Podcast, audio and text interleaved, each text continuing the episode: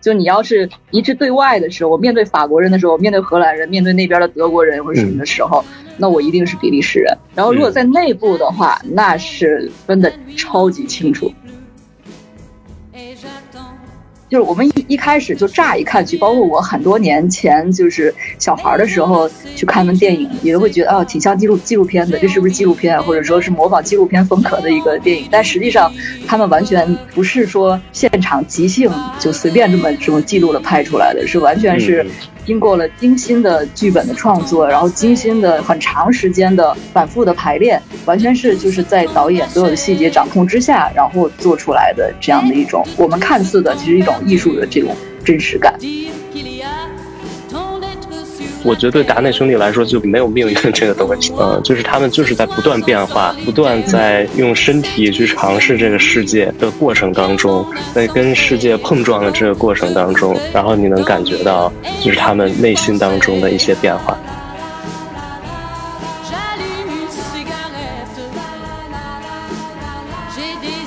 大家好，欢迎大家收听新一期的深交播客，我是主持人元首的秘书。从本周五开始，北京百老汇电影中心将举办达内兄弟的电影回顾展，放映比利时传奇导演组合达内兄弟的九部作品，呃，其中也包括两部金棕榈影片《罗塞塔》和《孩子》。那今天我们也是邀请到百老汇电影中心的策展人杨洋老师来和我们一起聊一聊这两位导演以及他们的作品。那下面还是先请杨洋老师简单跟大家打个招呼。大家好，我是杨洋，我是北京百老汇电影中心的助理总监，然后也是这次达内兄弟电影回顾展的策划人。啊，特别感谢深交，感谢元首秘书，然后邀请我这次跟大家在这个播客节目中跟大家聊一聊这个展。因为以前我不知道，我觉得可能像百老汇电影中心，就是每年到这个时候，他可能会做一个香港的 电影回顾，但今年突然做做了一个 达内的展啊，就对我来说是有点。奇特，不知道这个原因是什么呢？香港那个展呢？我觉得就之所以今年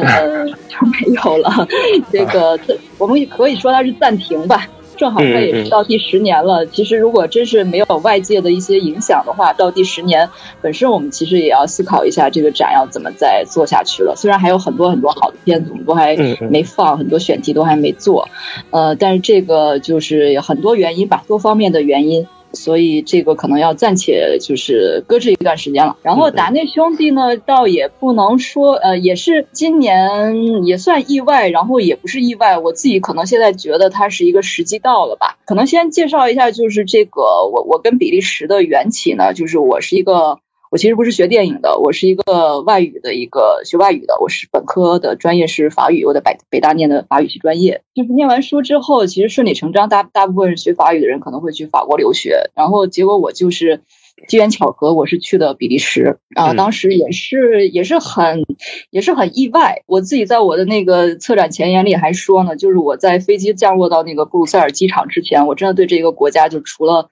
除了钉钉。丁丁历险记那个丁丁，然后还有比利时巧克力啤酒之外，我唯一知道的东西就是比利时有一个达内兄弟组合的这样一个导演。这个大概是什么什么什么时候的事情？这个我是二零零七年去的，二零零七年到一零年这个三年，我是在比利时，在布鲁塞尔自由大学念的我的一个研究生专业。嗯嗯，我在那边念的这个艺术管理。看达内兄弟的电影，呃，因为上正好我我在念本科的时候，那正好是中国的盗版碟 那些还不是资源呢，那个时候真的是去淘碟的那个时代。然后我我我我觉得我就在那个时代，就是跟着大家很多的那个比较原生态的影迷，就是看了很多这个片子。然后恰好就是他最就是达利兄弟他们出来的那几个片子，就九六年、九九年、零二年嘛，那几个就恰好那个时候这个市场上也都有的卖了。我我是在那个时候看到的。但是呢，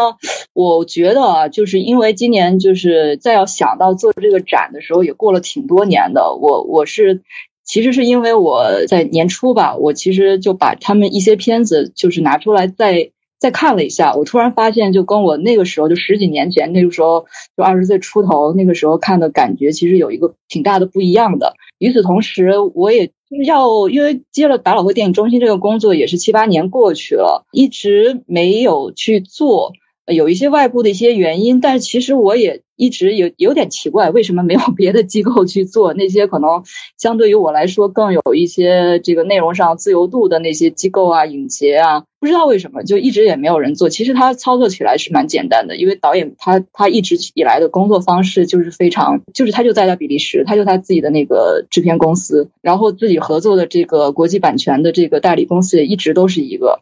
所以有没有变过？他们一直都是这样工作的，就不像有一些可能展他的片子，可能版权会散在世界各地很多。国家，然后素材也都很不集中，但他们这个其实很集中，所以我就在想，与此同时，我又觉得我在圈里面就认识的一些导演啊，不不不光是，呃，看他们电影，然后以及说去有的时候跟他们聊聊天，都会觉得他们把这个达内兄弟的这种风格看得非常重，就是在于对他们的创作的时候的一些风格啊，一些这个营养的吸取上面，感觉就是他其实影响了中国很多的导演，很多的电影。然后我就觉得，哎，怎么还是没有人做呢？那不如就是我来做吧。因为我也还，我大概也就很清楚应该要去找哪里，然后包括找一些什么样的机构来帮助我，所以就就这么就就做了，就决决定就在今年我们把它做掉。然后当然还有另外一个原因啊，就是因为电影中心确实是我们在这个。就是这个自主去决定我们的内容方面，还是有蛮多的限制的，所以我常常会需要一些找一些外在的，尤其是这个国与国之间这种非常政治正确的这样一个这个氛围环境之下，我才更有更更有机会把一个展做成。所以今天是赶到了这个中比建交五十周年，呃，我觉得可能也有这样的一个原因在吧，这样一个大的政治背景在，所以这个展其实操作批复的过程都是特别顺利的。呃，我觉得相对来说已经很不错了哈，因为这回其实能放的是九部，而且里头还包括了就是《一诺千金》之前的两部，一个是我想你，一个是《法尔士家族》。这个我觉得在国内都不是说很少见，就是基本应该就是没有见过。对，之前我也翻了一下，就是豆瓣上那些短评啊，确实就没有 几个人看过。其实达内兄弟他们自己就是通通过看他们的那个电影手记啊，包括一些的他们以前的访谈啊什么的一些资料出来，就是他们对于《一诺千金》之前的这两部作品也是有比较多的不满意的部分。他们自己曾经也是会觉得说《一诺千金》更像是他们的一个处女作，但是我觉得我还是觉得，因为是做一个导演主题的一个回。回顾展，我觉得要让大家知道，让大家看到，就是他很多的一些想法，他的一些创作的一些理念，你要给他一个完整的脉络。我甚至都觉得，就是纪录片部分我没有放进去是一个特别大的遗憾，因为他们两个的这个风格，就是在世界电影范围里面，就是还是认知辨认度还是很高的。但这个东西不是说。凭空来的，不是说突然间就是一个灵感就降落，然后就他们俩突然间就变成这样子了。包括这个他他所这个他们的创作，他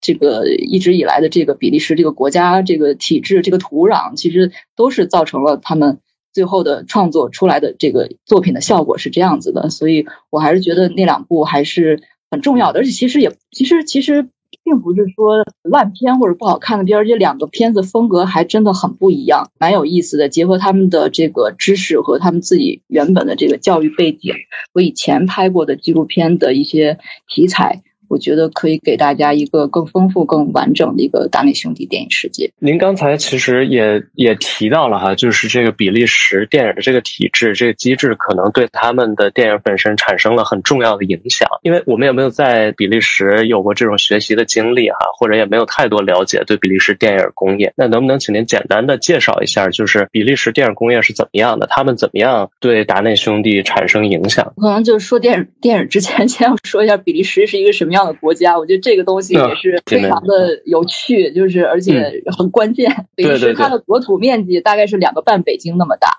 然后从东头到西头，你开车路直线开的话，大概三四四个小时就能开过去了。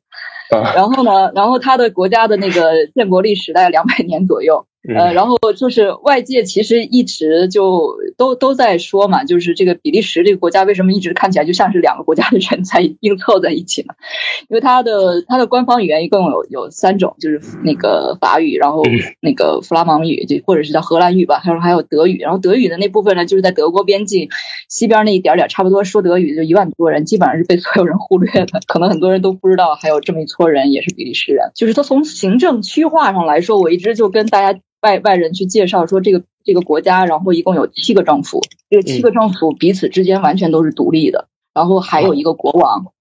就它是君主立宪制的，就是它这个语言区的这个划分，应该是在九十年代初规定了，说这个法语区、荷语区不同的语言区，它是各自管各自的这个区域里面的，比如说电影，然后它的剧本的原始的创作的语言，然后包括你原始的这个这个创作团队里面的这些人，或者说原始的这个制片资金，它是说什么语的人的。那就归这个语言区的来管，然后除此之外，它还有行政大区。行政大区它是包括这个布鲁塞尔首都大区，然后还有瓦隆区，然后还有那个弗兰德区。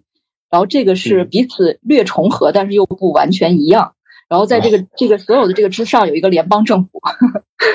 联联邦政府就是最最高的总理啊，他们那个管的那个联邦政府。然后这样的一个复杂的这个行政区划，其实是会。造成了很容易申请钱，就很多钱散落在不同的地方。前两天还在平遥看了一个那个新的一个比利时电影，叫《同一个世界》，然后我们觉得还在聊，就这样的一个小国家，就这样的一个很复杂的一个一个一个行政环境之下，反而会造成了这种相对来说就是小成本的小制作的小团队的，然后你的主题又非常的。非常的集中明确的这样的作者型的影片会特别容易出来，真的是可以不用靠一些大的一些大的资金，或者说找一些很多的国际合作，你你真的就可以很独立的去专注在你的这个创作里面。然后比利时的，我觉得它从那个国际影响力上差不多也是这个时期，就是九九十年代左右吧。可能八十年代已经有一些片子在什么金球奖或者说就是奥斯卡最佳外语片有一些提名。呃，我记得就那个什么呃《绝代妖姬》的那个那个导演，他好像八十年代就有片子在外就是在外面有提名获奖。然后九十年代就一个一个出来嘛，就是也是因为他这个法语区和荷语区，其实法法语区它就是历史上跟法国有千丝万缕的关系，荷语区就跟荷兰就尼德兰高地那边千丝万缕的关系，所以就造成了。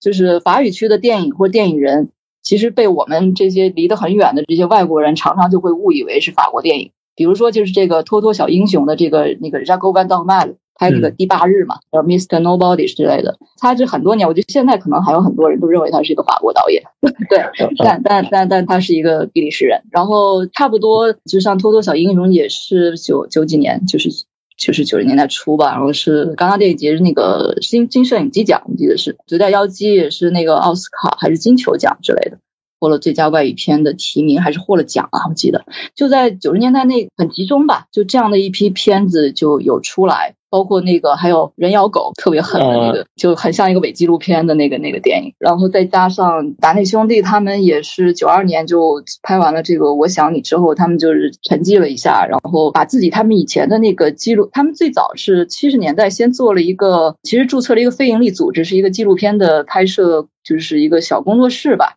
那个时候还是非营利组织，啊，这个也是比利时一个很特殊的，就是他们叫 RCL，然后其实就相当于是 NGO。这个 FBI 的这个就是你去组织这样的一个机构的这个门槛非常低，就三个人你就能成立一个你这个 FBI 的董事董事会，然后你去从事一些这个公益的、文化的、教育目的的一些业务。然后你就可以获得非常优厚的这个免税的原则，然后你还有大量的各种各样的公益的基金可以去申请，所以就比利时就是满地都是这个 FBI 了。后来他们这个后来到了开始他们做这个前两个剧情片之后，到了九四年，他们就把这个非盈利这个组织，然后注册注册成了一个后来的这个商业的制片公司，就是这个。河流电影就在烈日，他们这个《s i m l y Love》就是那个河流嘛，就是我们在很多他的电影都看到那个莫兹河，就是这个河流。其实我有点好奇哈，就是像比利时这么就是比较复杂的这个语言的区划、行政的区划，那他们的这个身份认同或者他们的归属感是什么？就他们会就有特别强烈的，比如说我是比利时人，还是说可能更接近于我是瓦隆人，我是烈日人？这这个吧，就得看你在什么样的环境，或者说在什么样一个范围之内。这个也也挺像咱们中国人，中国各个省市嘛，然后包括在有一段时间不都说是苏州还是什么江苏省是散装的嘛，在在人家那个江苏省内部，然后个个都是我这一个街道，我是这个街道的人，或者说我是这个区的人，我不是那个区的人，就不要把我们划在一起。他们也有点类似这种，就你要是一致对外的时候，我面对法国人的时候，面对荷兰人，面对那边的德国人或者什么的时候，那我一定是比利时人。因为因为因为分裂没有对他没有任何好处，然后如果在内部的话，那是分的超级清楚。我是瓦伦人，瓦伦人完全是像在说就是外国人一样。然后我是布鲁塞尔的说法语的人，然后你是瓦隆区说法语的人，布鲁塞尔之外的那个说法语的人又跟我又不一样。然后布鲁塞尔城市里面就不同的区其实也都会。稍微的彼此之间，呃，有有那么一点那个不对付的那种感觉，但是这种我觉得其实更多的还是一个比较。小打小闹吧，就是其实其实这很正常，到处也都是一样。就比如说像清华北大之间互相看不起，然后你谁要骂清华 北大人，一定受不了，就这样子的这样。像达内兄弟这么就是在其实已经在世界上已经是非常非常有名的导演了哈，尤其是他们基本上每部电影从一诺千金之后都能进戛纳，而且是主竞赛，而且拿了这么多奖。几乎每部都在拿奖的这么一个水平，那他们在比利时这个电影界，他们是一个怎样的地位？会不会有那种就是特别崇高的地位？还是说大家各干各的，谁也不太理谁？相对，我觉得还是说还是很高的一个地位吧。我我记得我在那边的时候，虽然我也没有那么多的机会在一些场合见到过他们，或者说其实天天都在什么到处都在请他们演讲，因为他们两个还是他们这几十年的工作节奏就是我创作。创作的时候就创作，然后出来了片子，然后我就去为了发行嘛，我要去参加电影节。参加完电影节，可能就在受到一些各各地的一些小影展的一些邀约，包括一些做讲座。呃，然后有的时候他们在那个就是我的那个毕业的那个学校布鲁塞尔自由大学，好像也有一些工作坊，有的时候会教一教课。但呃，除除此之外，那就进入下了一个创作周期。他们一一直都是这样子的，就是没有太多的就是社交这种活动会去参加。我记得我唯一呃，就是他们两个我还是分分别见的，就是而且还跟中国有关。我第一次见到哥哥的时候，就二零零九年有比利时有一个巨大的一个每两年一次的一个一个文化节，然后它这个文化节是每年每一每一届会请一个国家作为主宾国，然后这个这一年多这个时间里面全是关于这个国家的。各种文化的一个一个节目的展示，就包括电影、音乐、舞蹈，然后当代艺术，然后古典艺术，就方方面面。然后正好那一年是中国是主宾国，然后我是在那个烈日的一个电影馆吧，然后在那边应该是那天放几几套这个中国影片，我记得包括这个《图雅的婚事》，导演也在，然后。还有那个芒山黄璐，就我第一次认识黄璐，也是在那那天那个活动上面。他们可能就是因为烈日嘛，他们是烈日当地人，就作为本地的一个也是重要的电影界的一个专业人士，被邀请过去参加那个那个活动的开幕仪式。然后好像弟弟是，呃，也是另外一个，好像是在安特卫普对资料馆，也是那边的一个活动。这是这是我在那边上学期间唯一见过他们的两次。嗯，我我觉得也不能说他们，其实其实他们，我觉得有一段时间，我我有一次看他们那个电影那个电影手记，就是他们，我觉得有一度 也受到过本国，就相当于像像像中国一样，我们也曾经有一些声音就批判我们的一些独立电影，就是在国外获很多这个奖，然后表现一些社会问题的这样的一些题材这些电影。就说他是不是就某种程度上就是把自己国家的一些不好的丑陋面丑陋面展示出去，然后那个迎合国外的某些评委这种电影节的一些口味什么之类的，就是也曾经有过，但是也也没有说，我觉得总总体来说，大家对他们还是相对来说很尊重的，因为其实你去你去这么批评的那些人，明显就没看懂他们电影嘛。就是 对，所以就是就是看懂了电影也是不会这么去说的，而且他们长期还是会有一些在学校里面的这种教学的一些工作，然后他们也一直都在帮助，因为他们的那个河流电影公司除了做他们两个的片子之外，也做很多其他的就是青年导演的一些片子的制制片工作，所以就。嗯，也也还不会有这么问题，就大家对他们还是挺尊重的。我看他们好像也会参与到，呃，就是欧洲整个这个欧洲的这个制片项目当中，好像那个毕业会考就是他们做的。对，就因为他他从儿子吧，好像是从儿子他就一直有一个固定的法国制片公司，就是叫 Archibald t o n s a n k 是一个他的法国朋友，一个巴黎的一个制片公司。所以，因为就欧洲的这种就是国际制，就是联合制片太普遍了。就你看他们的片子，那个片头也常常都有 CNC 的钱嘛，然后也有一些法国的一些基金的这样的一些钱，就几乎很少。你说那一块就是 C C O 那一带，就是有哪个片子是纯这个国家的，或者说纯德国的、纯比利时的、纯法国的，几乎是没有的。而且因为他们的这个语言嘛，所以就跟法国这边其实就会更多的就是联络啊，各方面就会更方便一些。呃，说到这个法国，包括法语的这个事情哈，就是因为呃达内兄弟的电影，就是他们一直在往戛纳送，而且送到戛纳基本就是可以说是非常高的礼遇哈。那您从策展的角度讲，您觉得为什么会出现这种情况？就是他们为什么会一直这么火，一直这么受关注？应该采访戛纳嘛？就是因为这个，我我我我我我倒觉得。嗯，就是就就像所大家都在说，某些电影节一定要培养自己的嫡系，就嫡系这个词是比较不太好听的。但是你确实是电影节都是在希望自己能够发现一些新秀，然后能够陪伴这个导演一直变成一个大师嘛。这个每个电影节都都希望自己在干这样的事情。然后他们确实是一诺千金，是这个。开始在这个导演双周这个单元里面，就是崭露头角，然后全欧洲、全世界的这个影评人，大家才开始注意到这一对导演组合。之后马上第二部又罗塞塔就是获了金棕榈，这个这个其实从逻辑上也是蛮顺理成章的。再加上他们的制片公司就是联合制片的公司就是法国人，然后之后又跟这个 Wild Bunch 又有一个。长期的、深度的这个发行方面的合作，可能更多的也不见得是导演他们自己的一个选择，只不过就这样子顺理成章，很方便。那至于就那个获奖那几次，哎，我我我是提这个问题，我还稍微去查了一下，他那两届的评委会都是哪样一些人。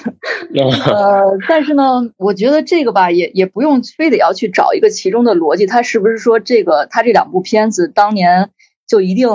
当然，我觉得这两部片子没问题，这两部片子非就是肯定是这种大师之作是没有问题的，经典之作就是一定是立得住的。但是你看看当年入选的，就跟他竞争的那些片子，也也也其实三分之二都是现在留下的非常的经典。就是你只要参加过一次这种评奖的工作，你就知道这个奖给谁，真的完全是。其实是蛮随机的一件事情，随机的，嗯，对，其实真的很随。因为我刚刚才参加那个平遥那个迷影精神赏，我们是在那个我们是在写颁奖词的时候，然后突然就又反悔了。啊，对，那我问个题外话，就是这回这个迷影精神奖，就是您觉得那个宇宙探索编度咋样？第一印象我是觉得会更更喜欢一些，就觉得很不错，很好看。然后后来等到我们评奖的时候。我又琢磨了一下，其实我的票是投给了这个永安镇。永安镇，啊啊啊！我我是觉得，我呃，一方面我觉得要就是要综合考虑到永安镇它背后的这个幕后的一个故事，就是它真的是真实发生在片场的，就是片子里发生的事它真实的片场里也发生了这样的一些事情。然后在那样的情况之下，然后就是魏淑君，然后把这个事儿，然后变成了现在这个电影的这个状态，我觉得他的。各方面的这个导演把控能力还是非常非常非常了不起的，但是我可能就是个人喜好来说，我已经就是对于看这种原电影的这种故事稍微有点皮，就没有那么喜欢吧。嗯，但是我觉得本身就是这个片子本身是就挺优秀的，然后包括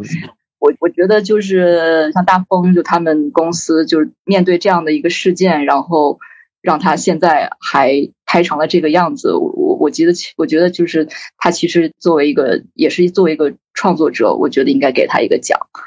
嗯，我是从这个角度想的。然后宇宙吧，你就再仔细的再去回想一下，就让你觉得好的那些部分呢，似乎是似乎有点过于精致，过于设计。他那个精致的设计，就比达内兄弟这个精致的设计就有点。就远远不太如，对对，有点可，有点就是太可见了，就是那种。对，就明显这片儿啊花了钱了，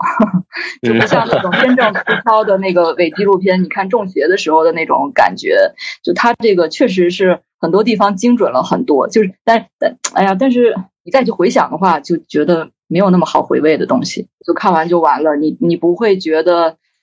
你完全不会像《达利兄弟》最后的结尾走到这一步，就让你觉得。有一种，我觉得从生理上就会有一种，你你特别的感动的又想哭，但是你的眼泪都是在你的脑脑壳里面，然后就胀在那儿的那样一种感觉。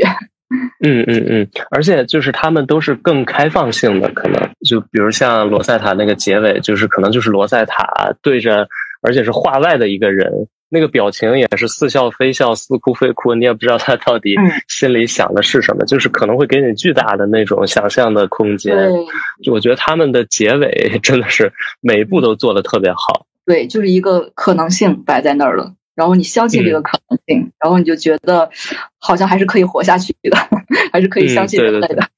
对对对，就是还是会有人帮助你，你可能也会让别人活得更好一些。OK，我们再返回来说这个答内，因为我觉得就是这种文无第一，武无第二，就是很难说就是哪一部好电影比另外一部好电影就更要优秀，或者说。戛纳就有某种样的一个一个固定的某种口味，因为戛纳每一次都是都是请外面的这个不同的导演啊、演员、编剧的组合来给这个奖。那世界上的这个导演跟导演之间是完全不一样的。那有的时候最后出来这个结果完全是多方面的因素的一个一个。角力这样出来的一个一个结果吧，所以我也不太觉得就是一定这个戛纳跟他们这个事情有一个什么绝对的连结。呃，我看过一个传闻，我不知道是不是真的哈，就是因为罗塞塔那一年好像是柯南伯格是主席嘛，评审团的主席啊，然后就是别人就问他说为什么这部片子会拿奖，他说因为这部片子别人是拍不出来的，他们的风格肯定还是非常非常明显，而且跟别人就是非常在那个时代下跟别人还是非常不一样的。其实觉着到现在为止，他们这个风格都，我觉得有有在一些人的电影里面能看到一些影子、一些元素。或者说某种节奏的感觉，但是真的没有人模仿得了他，也没有人想像他们这样去拍电影。我我我觉得，因为你也后来看了你写的那些那个影评文章嘛，我觉得你也是蛮喜欢他，也蛮那个研究他挺透的。我到现在我还是觉得他们的东西是就是全世界就找不出来第二第二种电影或者第二个人会拍类似的东西。说起来，就是因为今年戛纳就是平遥也有这个片子，就是同一个世界哈。您觉得这个片子跟达内兄弟是有联系？是的吗？就是或者说是跟对，就是对他有借鉴有模仿的。觉得也不见得，就说是他一定研究过达内兄弟的电影。我觉得每一个创作者，他更多的是这样的。当当然，首先他们在同样一个一个环境里面。就像我刚才说的，就这样的一个环境会让这些作者型的导演，他会更专注在一个一个以小见大的这样的一个方式来来去来去拍电影。看起来影像风格就非常很朴素，而且故事很简单，人物就那几个，常常也都是就是摄影机很多很多这种跟拍的这样的这样的这个镜头。但是其实你就在这些小，就是一个小的叫什么？可以说是一个微观、微缩的一个小世界里面，你可以看到看到一个整个宇宙、整个世界、整个人类的。这样的一些问题也好，或者说一些思考也好，从这个角度，我觉得他们某种程度上也也算是一脉相承的。因为这次我们也放了两部《一诺千金》之前的片子啊，《一诺千金》您刚才也提到了，就是他们就是觉得可能这部片子是他们真正的处女作，可能真正能反映他们的风格或者他们的创作方式的一部电影。那在这之前的那两部，一个是《法尔家族》，一个是《我想你》。呃，您能不能给我们的听众稍微介绍一下，就是他跟他之后的作品有什么样的联系，或者有什么样的？区别，他们那个时候创作的背景是什么？为什么会创作出那样的作品？跟之后可能不太一样。第一个法尔什家族，它看起来就不太像，它有点实验，它是就不太像一个就是传统的那个一个一个剧情片的那个讲故事的那样子一个节奏，更多的有点点像是一个室内的一个室内的一个剧，然后你把它拍下来，然后带有一些很多。实验实验电影的一些成分，因为那个片子，首先这个哥哥他本身他是学戏剧的，然后他们那个那个那个那个法尔什他的是一个本身就是一个戏剧一个剧本，一个舞台剧剧本，然后由他来改编的，然后他的题材呢又是一个这个二战犹太人大屠杀的这样的一个创伤的这样的一个故事，然后这个题材其实在他们早期拍纪录片的时候。是有大量的会涉及过，他们拍过有相关这个包括什么波兰，因为比利时也是一个受到二战创伤的一个地方嘛，也这个那个犹太人大屠杀呀、大面积的追捕啊什么的，也也都在这里都发生过，被德国什么占领都有。这个对他们来说，反正对欧洲人来说，这个题材就是一个永恒的题材，就是大家都不停的都还在这里面在在反思、在思考。这个这个当中。我觉得这个可能是从他们的一个是戏剧背景，一个是从这个拍纪录片的，然后包括他们本土的，就是这样的一个永恒的这个思考的题材来的。然后另一个第二个呃，我想你，他就相对来说看起来更像他后面拍的一些片子，因为他也是一个在一个南部瓦隆瓦隆区，他们这个。工厂，然后一个就是有点这种欧洲的经济危机啊，大萧条啊，然后造成这个失业呀，然后失业之后，这个男主人公，然后他再怎么去面对自己的家庭，然后面对自己人生，这样的一个有点一个 loser 的这样的一个故事，这个可以说跟他后面的这个题材上这些人物的这个状态上，就是会更一致一点。只不过就是他们可能当时这个拍的时候，他的制作的方式。还是一个比较传统的电影工业的那样的一个大的一个制片工业下的那种方式，就还没有当时他们也没有自己的独立的制片公司嘛，所以就是很多的从导演的这个把控上面来说，可能很多还是有一些失控的地方。他们自己之前也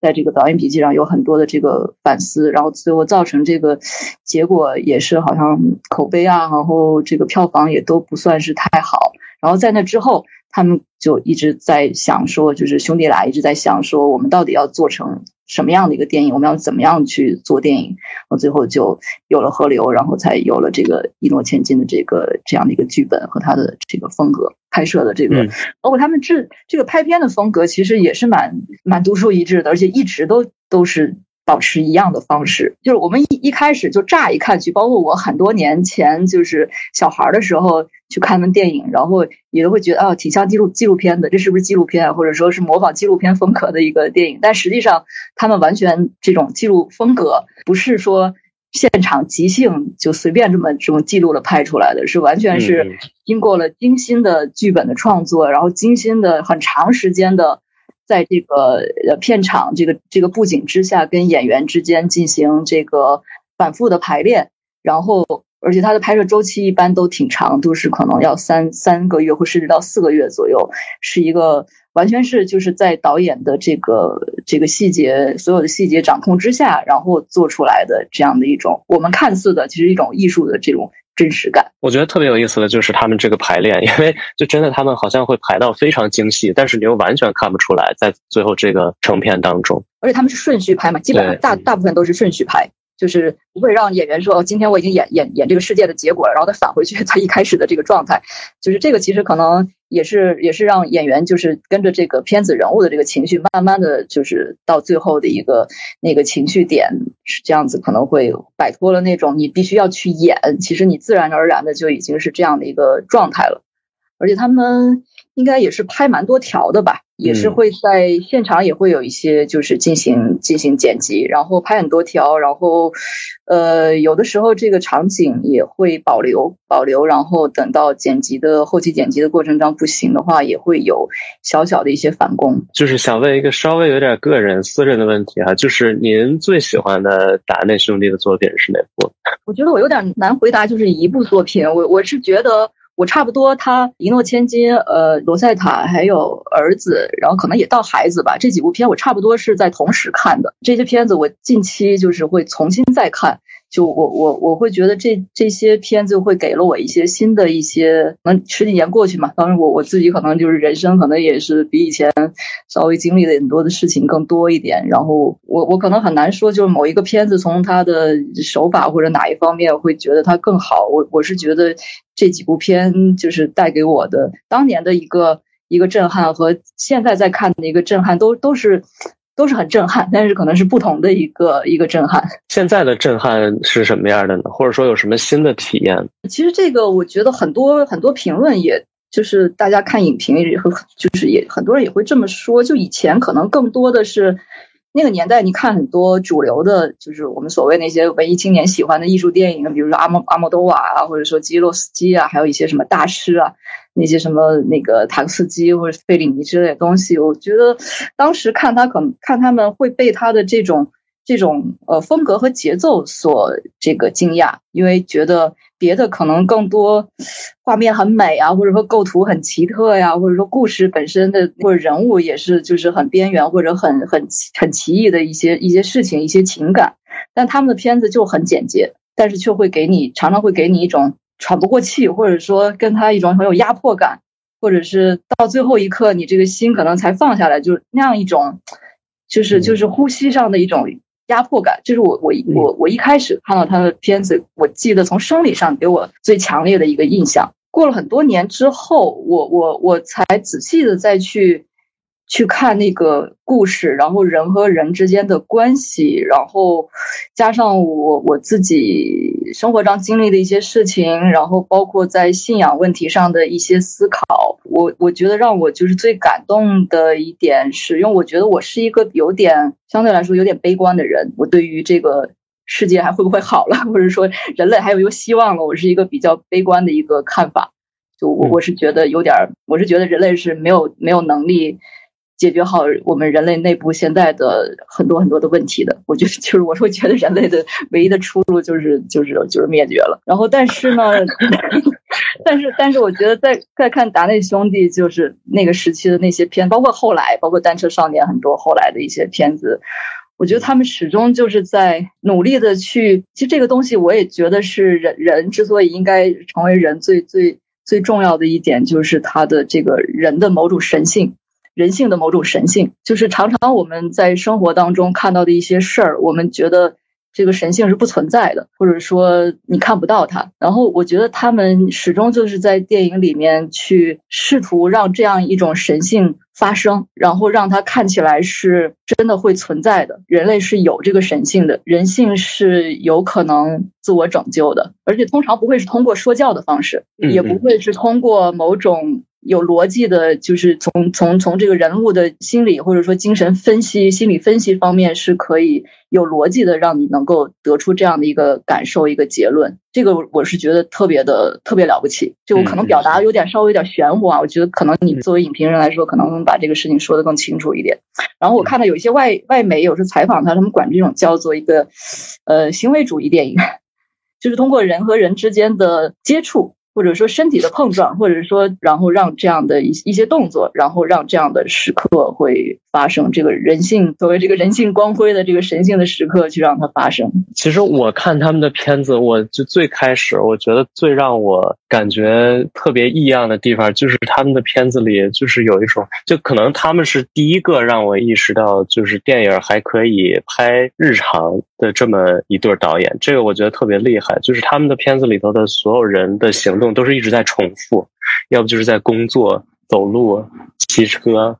就反正就是你能看到很多重复的东西。这个东西可能在其他的，尤其像好莱坞那种片子里，其实是很少能见到的。但是你又能在他们的这种重复当中，你看到他们一点一点的在往往上走，一点一点的在走向自己，可能甚至是走到自己的对立面，然后发现另外一个自己。嗯，我觉得这个是他们特别厉害的地方。嗯，尤其是比如像两天一夜，我觉得那个真的是已经重复到了极致，但是他又不给你特别厌烦的感觉，我觉得这个真的是特别厉害。每一个人他去找每一个人的时候，他都会面临一个新的一个挑战。然后这种东西不光能给他带来新的刺激，也能给观众带来新的刺激。好像在他们的手记里，他们也因为好像这个两天夜这个剧本就是很早他们就构思开始构思，但是他们就是一直把这个东西放在一边，然后 中间不停的在插电影，然后最后才开始拍这个两天一夜。就是可能我觉得他们就是一直在想这个东西到底成不成立，会不会让人觉得很厌烦。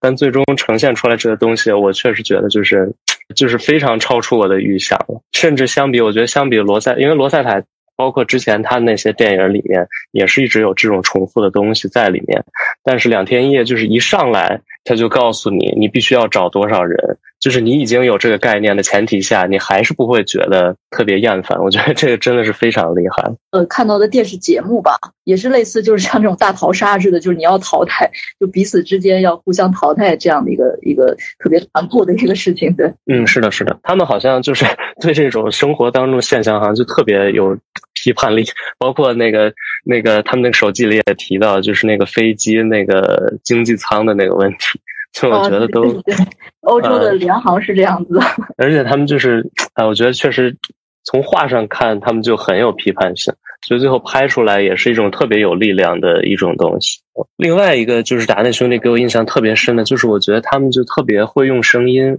就这一点是。简直就是颠覆了我对电影的电影的认识。我觉得，我看那个罗塞塔的时候就有这种感觉，就是当时我完全就懵了，就是我完全没有想到电影还可以这么拍，就是它的那个重要的情节点，甚至不是画面，就甚至是一个一个声音。而且那个东西可能给你的那个触动会更大，就是那个罗塞塔他躺在床上想要自杀的时候，就那一段我真的是 就是已经已已经惊呆了，就是他完全不去用画面再去展现什么，就是贴着他的脸等待着死亡，非常缓慢的一个过程，然后慢慢的你听到那个煤气的声音终止了，就是非常荒诞，呃，就是那个给我的震撼非常强烈，我第一次意识到哇，电影还能这么拍啊，所以可能达内兄弟到现在为止对我。来说也是，可能也是我观影经历当中最特别，而且是最厉害的一种。就这个东西，可能在我也很期待，就是在电影这个电影院大荧幕这样一个比较相对来说更专业一点，就是更封闭，然后让你更集中的这个环境下，好好的再去感受一下吧。很多人，我我其实稍一开始还稍微有一点点出乎意料，就。我我觉得还是年轻的现在影迷好像对他们的呃了解程度不是特别高，呃对，然后可能也有一些人只只看过一一些或者并没有觉得他们哦，就像我那年做这个日本大师展或者北野武的时候，就基本上你不不用去宣传，不用去去导赏什么东西，就大家就来了，就觉得一就是都是 一致的觉得这是一定要看的东西。就他这个确实很多细节，我觉得就是现在的人自己拿着这个。电脑啊，手机就是很多东西是没有办法去捕捉到，然后。你没有那个专注力 去去感受到的。是的，是的，而且可能跟就是近些年的一个电影的这个美学的风向也有关系吧。因为可能像达内兄弟这样的东西，就是这样的左翼的电影啊，或者是这种手持的电影啊，就是你从最 宽泛的这个意义上讲，可能是越来越多，而且就是大家已经实在是看到不行，是不是？可能给大家的感觉就是每个人都在拍这样的东西，所以可能就是也不会去特别深入的去看他们到底在拍什么。他们有什么样的特点？我觉得跟这个也是有关系。可能大家现在更喜欢看一种比较强烈的视觉上的刺激的那种东西，或者就是特别花哨的。我不知道，我觉得可能是这样。一个读读图的时代吧，就是觉得应该来的人，应该我觉得他们会有很很多的收获吧。会觉得这个，我相信就是曾经给我们这个带来的那些震撼的那些东西、那些点，他们应该能够感受到吧。希望是，我觉得很就是达内兄弟很厉害的一点，就是他们并不是在单纯的说去同情这些底层人，我觉得那个对他们来说已经就是好像已经就是非常低级了，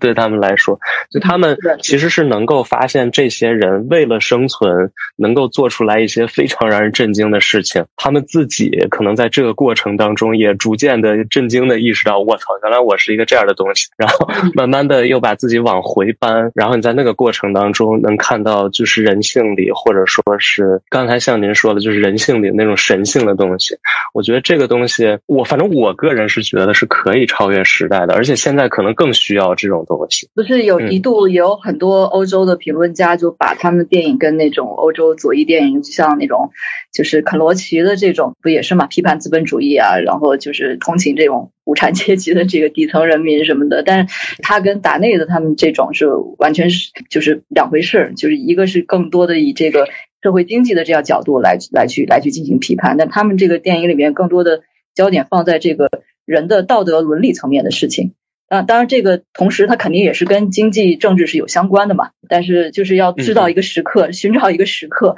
让让这些可能是从经济政治的角度来说，然后他们已经。就是道德沦丧的这些人，他们如何才能找到自己，找到自己，还是成为一一个人的那种可能性？嗯，他们可能更多的放在这一点，从这一点上，呃，我我我自己个人觉得，就是他们的电影要所谓现在流行化，就说高级一些。是的，就是而且我觉得这也是可能他们呃超越之前，比如像新现实主义那些电影，我觉得一个很重要的地方，就是他们可能呃更关注的并不是这个人有多悲惨，而是这个人。就是他内心当中到底发生了一些什么，但又不是说用那种独白式的或者是一种特别精神式的那种手法去呈现，而是他往往通过就是身体来给你制造这种悬念。就有些时候可能你就是一直在看他动，但你都不知道他到底要去干什么。然后你就会很好奇他到底要干啥，然后最后可能突然一下你意识到他要干什么，那那个时候就是身体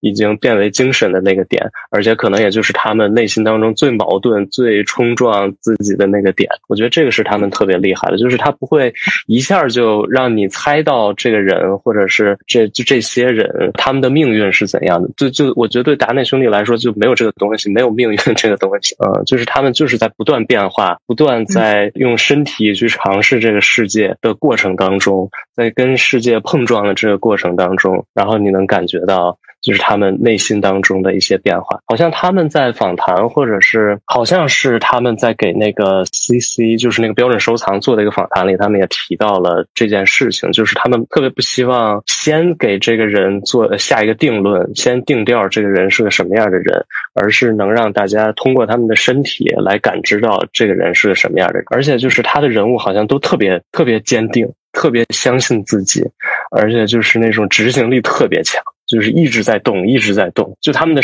就是他们的身体给我的刺激是非常大的。这个好像跟别人的电影也不是特别一样。对，而且不光就是每一个人的身体都在动，而且就是人和人是不断在相遇的，就是在这个相遇、碰撞的接触的这个过程当中，然后会改变很多事情。就是一开始怎么笃定，到最后你会有一个时刻就就变了，而且你就是。非常的相信，而且非常相信他就会变成了那个样子。你已经相信他最后是可以这样子的，不会说是。还要去想他，呃，动机够不够啊，或者是说这个合不合理啊之类的，就是很合理，你就是相信了。嗯，当然，当然在之后是不是真的有一个结论或者解决方法，这个世界是不是真的变好了也不一定。但是在那一时刻，那那一刻真的是可以的。然后我也重看了几部，我就是感触特别特别的深，因为就因为我们前几天的公号不是也禁言了吗？我特别清楚的能够感觉到，就是当人和人之间没有办法相遇。就是只能通过文字特别简短的那种方式，在网上进行虚拟的交流的时候，他真的是什么都能干得出来。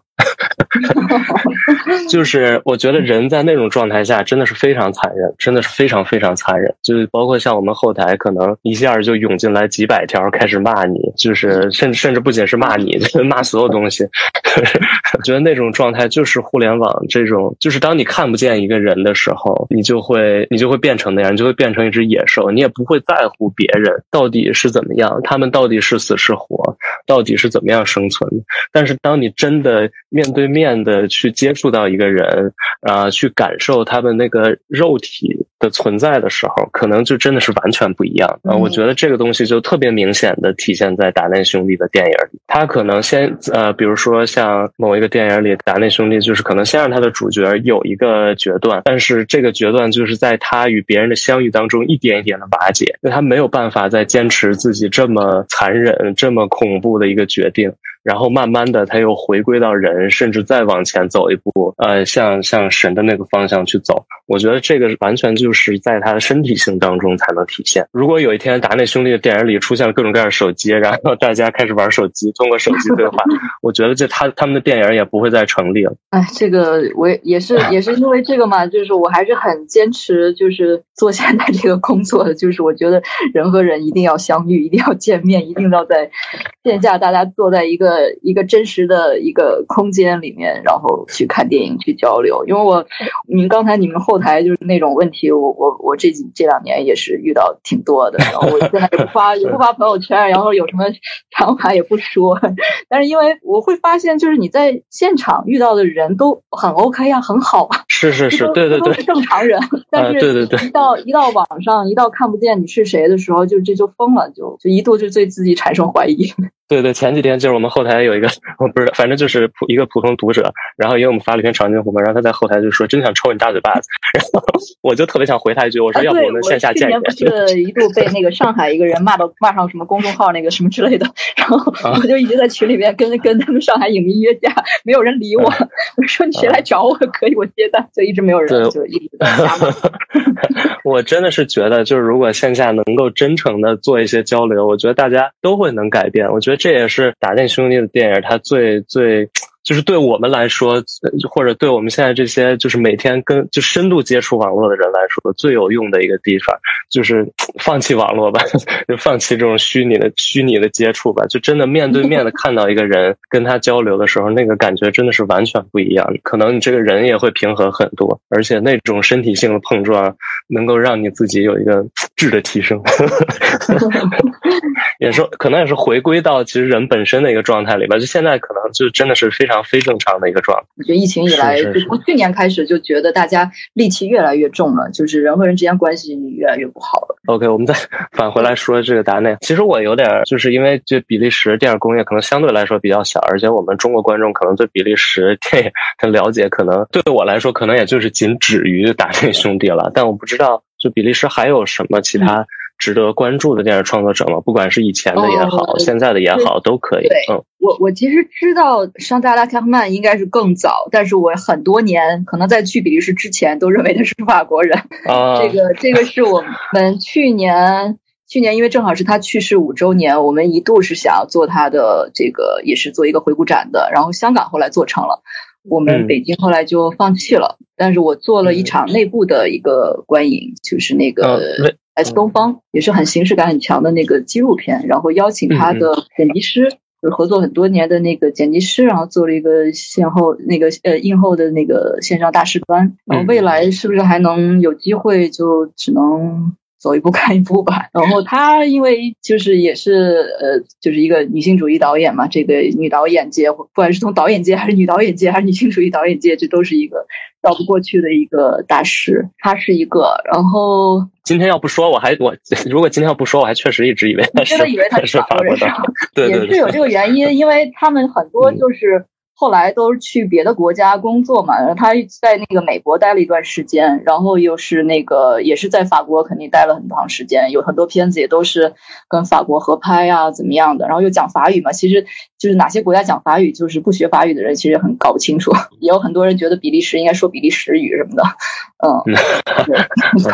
对他们对，然后的话，我好多年前，其实我我这次不是申请到那个法语区，就是这个布鲁塞尔呃瓦隆国。际关系署的资助，然后他其实我是好多年前他们第一次在那个中国设代表处的时候，那时候我可能还我还没毕业，我是做我的一些那个一些课程的，相当于是一种实习作业吧。我第一次申请到他们资助的是做的比利时那个纪录片大师，但可能中国观众也是比较不太了解，叫亨利斯托克，他这个是非常早的，就是一战那种，就是二十世纪初的那样的电影人。就比利时，它的这个在纪录片方面的这个传统其实还蛮强的。就是在上世纪，就是前前叶的时候，就是等等到我们已经就是在国际舞台上知道比利时电影，可能就是差不多八九十年代那个时候了。但是它更早的时候，它的这个纪录片传统是非常强，就是有点承袭了那个就是英国的纪录电影学派那那那一派的东西，也有一些人类学方面的，然后也有一点后面。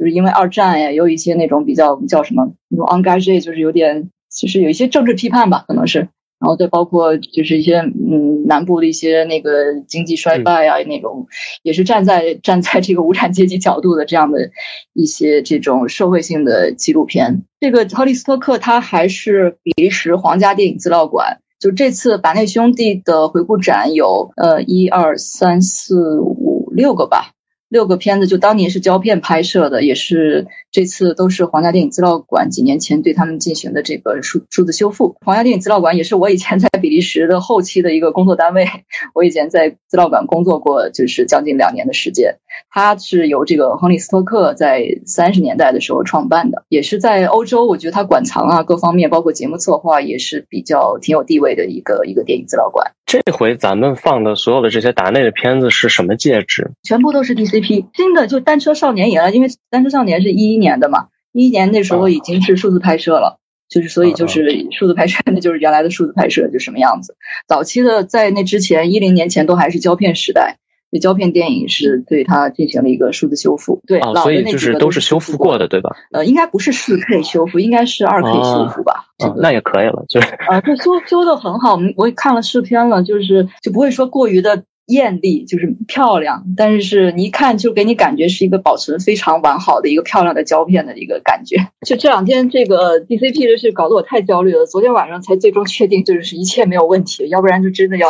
要崩溃了。我真的觉得就相当一段时间我可能不想再跟欧洲人合作了。动起来之后效率极高，但是之前就也是因为疫情吧，就是就是今天你你你休假你居家，明天他居家，就是这个我我们这个灵感。就是批的特别早，它它是我有史以来我觉得批复最快的一次，嗯，然后然后呢，我们就是因为通过使馆嘛，就是使馆赞助，然后就是通过使馆，然后让他们去联系，因为他们想就想让他们把钱付了，就然后使馆呢，你想啊，就是公务员本身就那样了，他们还得联系总部，然后比利时人就是先休假，然后一会儿呢，我们今年还特别的有点运气不太好。就是他不是一诺千金之前有两个大家不太熟知的片子嘛，一我想你还有那个法尔斯家族，